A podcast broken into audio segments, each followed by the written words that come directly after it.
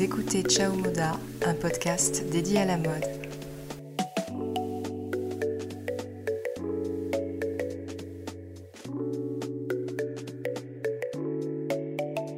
Je suis ravie de vous retrouver dans ce cinquième épisode pour discuter conseils et astuces pour consommer une mode plus responsable. On a suffisamment de raisons actuelles de remettre en question l'industrie de la mode et d'avoir envie de se tourner vers des achats plus raisonnés. On a envie de s'informer davantage sur les produits et d'obtenir plus de transparence sur les pratiques des marques. En tant que consommateur, même si on est la cible marketing euh, de nombreuses entreprises, on reste quand même un minimum décisionnaire dans notre acte d'achat. Donc oui, nous pouvons agir à notre niveau. Pour rappel, l'industrie de la mode est la deuxième industrie la plus polluante au monde. Elle est également extrêmement énergivore et bien souvent les marques vendent beaucoup plus loin euh, du lieu de fabrication, ce qui génère en fait un impact carbone assez conséquent. Alors oui, il y a des marques qui se montrent aujourd'hui de plus en plus vertueuses, qui vont euh, choisir d'être un peu plus responsables. Je pense à des marques qui font le choix de développer des textiles innovants, qui sont euh, plus durables, plus soutenables, ou encore celles qui vont revaloriser les anciennes collections, c'est-à-dire utiliser la matière première, les textiles, des collections précédentes.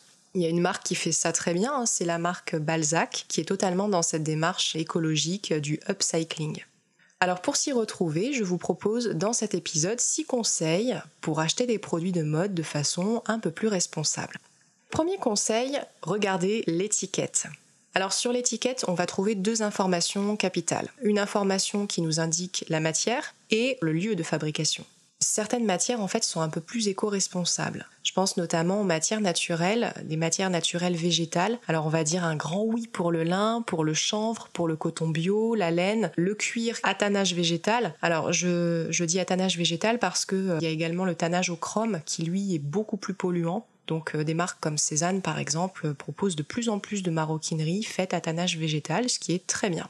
On opte aussi pour le tencel, le lyocell, qui sont des matières qui sont euh, tout à fait soutenables et éco-responsables et pas trop énergivores. Et puis, bien évidemment aussi, hein, à partir du moment où vous avez un, produit qui a fait l'objet d'un recyclage, qui est issu d'une matière première recyclée, même si c'est du polyester, de la viscose recyclée, bien sûr, c'est un grand oui. Rien que pour cette démarche, il faut opter pour euh, des produits qui ont été recyclés. Dans les pulls, on évite l'angora, euh, les pulls ou les gilets, hein, on évite l'angora qui reste principalement obtenu à partir des poils de petits lapins angora majorité des fournisseurs qui sont euh, principalement en Chine, bien souvent n'ont que faire de la souffrance animale. Le lieu de fabrication euh, d'un vêtement, c'est souvent un bon indicateur aussi des conditions de travail. Donc c'est important de regarder sur l'étiquette où a été fabriqué le produit, parce que forcément, vous en doutez, certains pays sont considérés comme étant un peu plus sûrs hein, pour les marques, pour des marques éthiques. Je pense notamment à des produits confectionnés en Espagne, au Portugal, en Italie. Et puis à contrario, ben forcément, on va se méfier un petit peu plus des produits qui sont euh, confectionnés au Bangladesh, euh, en Chine, où on a des conditions de travail des plus opaques qui ne nous nous apporte pas des garanties suffisantes et euh, sur euh, l'utilisation de, produits qui soient euh, conformes et qui soient suffisamment sécuritaires aussi. Hein. La tendance aujourd'hui dans les marques de prêt-à-porter, on voit de plus en plus hein, de, marques qui fabriquent avec des sous-traitants en Europe de l'Est. Je vais encore parler de Cézanne, c'est pas la seule, mais effectivement, elle a une grande partie de sa production qui est faite en Europe de l'Est, notamment pour les broderies. Je pense qu'il y a un savoir-faire euh, assez spécifique là-bas. Et puis le gros avantage que, que je vois moi en tant que consommatrice, c'est que des marques euh, qui produisent en Europe de l'Est et qui vendent en France, clairement, elles ont euh, une empreinte liée au transport qui est beaucoup plus réduite. Ça, c'est porteur de, de suffisamment de, de sens pour être remarqué. Donc privilégier peut-être des marques qui produisent assez proches euh, du lieu où elles vendent.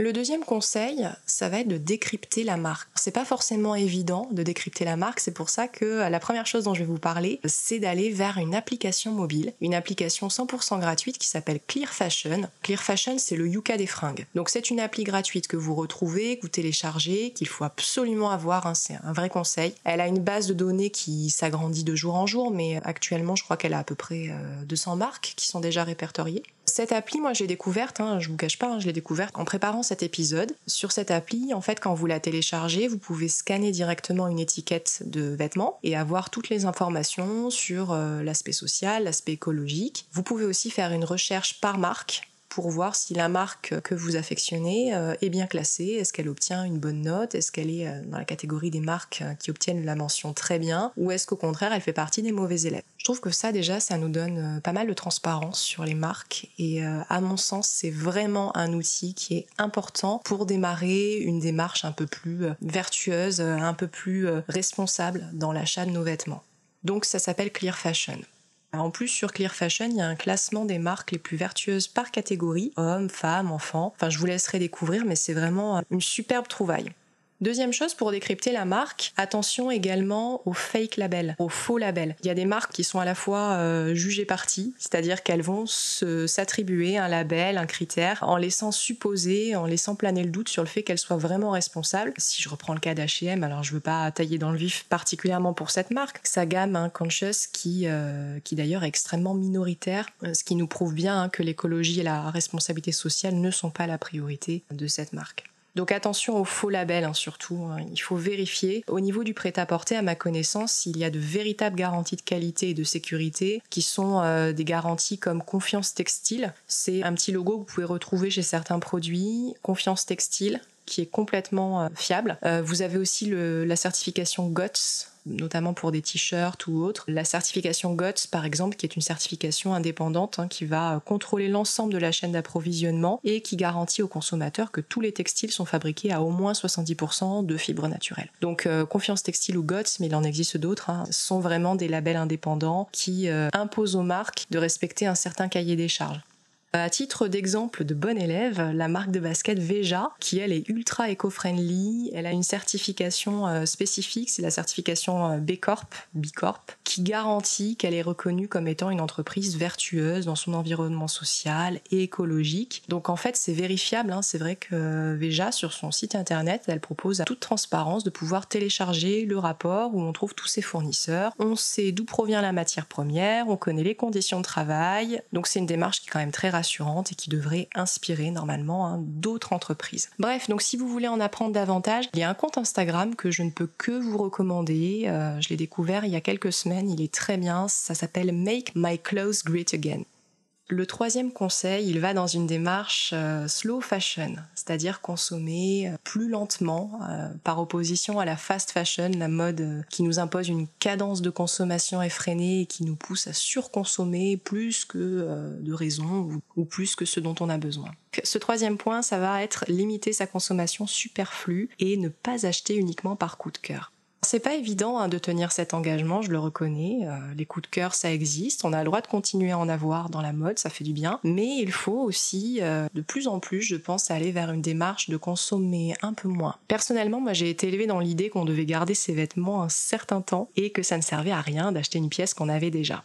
Maintenant, on a davantage le sentiment que le marketing, les dictates des tendances, la pression des réseaux sociaux et des magazines créent une sorte d'obsolescence programmée du vêtement quand je regarde ma photo de classe de CP dans les années 90, euh, en fait, on était tous habillés pareil, en leggings à motifs avec des couleurs, beaucoup, beaucoup de couleurs. Euh, c'était les années 90. Il y avait une, euh, une uniformisation, je crois.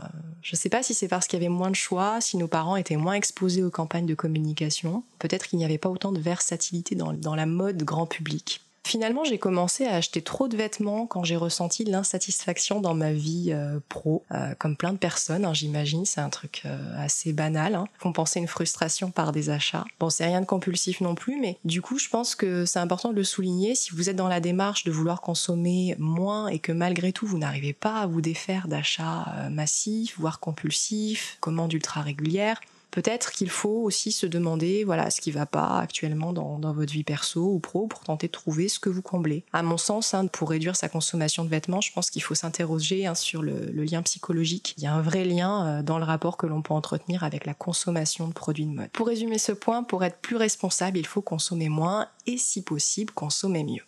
Le quatrième conseil, ça va être se tourner vers les systèmes de précommande. Dans les systèmes de précommande, on en voit fleurir de plus en plus dans la sphère de la mode et c'est très bien. Comme la marque Réunie ou la marque Katia Sanchez et ses pulls joyeux, certaines entreprises vont produire en flux tendu, c'est-à-dire qu'en fait elles vont euh, attendre qu'il y ait une commande de la part du client pour déclencher la production. Du coup, bah, vous l'imaginez, ça évite les stocks, ça fait moins de frais pour les entreprises, et puis surtout, le truc super bien au niveau de l'écologie, c'est que ça évite le gaspillage, ça évite les invendus. Et rien que pour ça, là, c'est un grand oui également, je vous conseille d'aller, si vous le pouvez, vers les systèmes de précommande. Dans le cas de Katia Sanchez, par exemple, il y a une possibilité de pouvoir payer en plusieurs fois sur l'aspect purement financier hein, pour pouvoir étaler un petit peu euh, cet investissement parce que oui, c'est un beau pull, c'est un très beau pull de qualité, donc c'est un investissement pour pouvoir mieux l'absorber, mieux le répartir. Euh, c'est assez cohérent d'avoir proposé ce système de paiement. Donc en fait maintenant, bah faut pas être pressé d'obtenir son, son vêtement, faut en avoir vraiment envie, faut l'avoir désiré, faut l'avoir réfléchi, et je pense que c'est une bonne solution, hein, les systèmes de précommande. Cinquième conseil, faire appel au DIY, le do it yourself. Alors je reprends encore mon exemple chez Katia Sanchez, décidément elle m'inspire beaucoup. Pour 9 euros, vous pouvez trouver un patron des pulls qu'elle crée. Alors si vous êtes un peu euh, bah, habile de vos mains pour le tricot, vos propres pelotes de laine, vous pouvez vous recréer le pull de Katia Sanchez. Après, je conçois qu'on soit pas tout à l'aise avec euh, le do it yourself et qu'on soit pas toutes des as de la couture ou du tricot. Dans ce cas, moi, ce que je vous recommande, et que j'ai testé, c'est de passer par des sites intermédiaires qui mettent euh, en, relation des, particuliers, des sites comme Etsy qui proposent donc d'acheter euh, des créations mode de personnes en France ou en Europe. Le petit conseil, c'est de privilégier un rayon euh, pas trop éloigné, un rayon géographique assez proche. Et à ce moment-là, vous pouvez vous trouver des personnes qui vont vous confectionner des vêtements à la commande. Et enfin, le dernier conseil, c'est de privilégier l'achat de pièces dont l'impact carbone a déjà été amorti. Je pense à deux choses. Première chose, c'est les pièces d'occasion que vous pouvez trouver en friperie, sur des sites tels que Vinted, Dressing, ou des sites de professionnels tels que le deuxième comptoir. Vous pouvez en trouver dans les troc parties, par exemple, euh, les braderies Emmaüs. Et alors là, c'est un grand oui, hein, vous connaissez mon, amour pour les pièces d'occasion. Je pense que ça fait intégralement partie aujourd'hui de notre consommation mode. Il faut clairement pas en avoir peur. Vous pouvez aussi, quand je, parle des pièces qui ont un impact carbone déjà amorti, je pense aussi à des pièces neuves, d'anciennes collections, mais aussi des vêtements qui sont des prototypes. Les prototypes, ce sont des vêtements qui ont été testés, qui n'ont pas été euh, finalement déclinés en grande quantité, mais qui néanmoins ont été créés et qui pourront être proposés à la vente alors qui ne l'était pas initialement. Alors l'un comme l'autre, que ce soit des anciennes collections ou des prototypes, personnellement, euh, je pense que c'est une bonne idée. Vous pouvez en retrouver sur les sites de déstockage. Et là, ma superbe découverte qui date de l'automne dernier, c'est le site de braderie qui propose à petit prix des prototypes et des invendus. Finalement, donc c'est un principe de vente événementielle exactement comme VP. Le site vous donne rendez-vous pour des ventes hebdomadaires et vous y retrouvez la particularité, c'est que sur euh, de braderie, vous retrouvez des marques un peu premium comme Jonac, euh, Pablo, euh, des petits hauts euh, ou autres, à des prix qui sont quand même très intéressants. Bah, ce principe de vente événementielle vous permet de trouver des pièces dénichées, voire des fois des pièces que vous aviez loupées quand elles étaient euh, en magasin. Et là, ça tombe bien parce que ça fait quelque temps qu'elles ont été créées. C'est pas de l'achat complètement neuf non plus. Vous disiez, hein, l'impact carbone a déjà été amorti hein, sur ces pièces et vous les retrouvez chez des soldeurs comme VP, Showroom Privé, Zalando Privé ou des magasins comme Au fil des marques.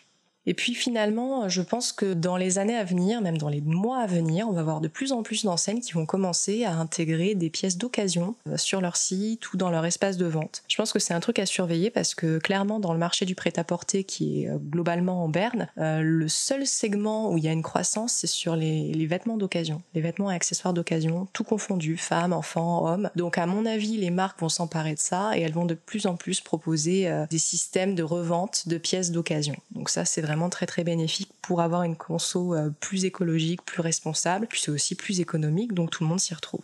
Donc si on résume cet épisode conseils et astuces pour consommer une mode plus responsable, la première chose, on regarde l'étiquette, on regarde la matière, on regarde le lieu de fabrication, ensuite on décrypte la marque, on utilise si possible une application pour y voir plus clair, on fait attention aux faux labels, on limite sa consommation superflue, je sais que c'est pas évident mais on essaie d'entrer en mode slow fashion.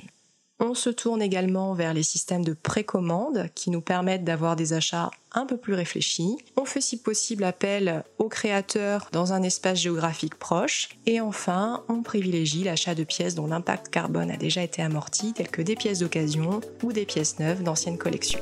Voilà, c'est la fin de cet épisode. J'espère que vous l'avez apprécié. N'hésitez pas à le partager.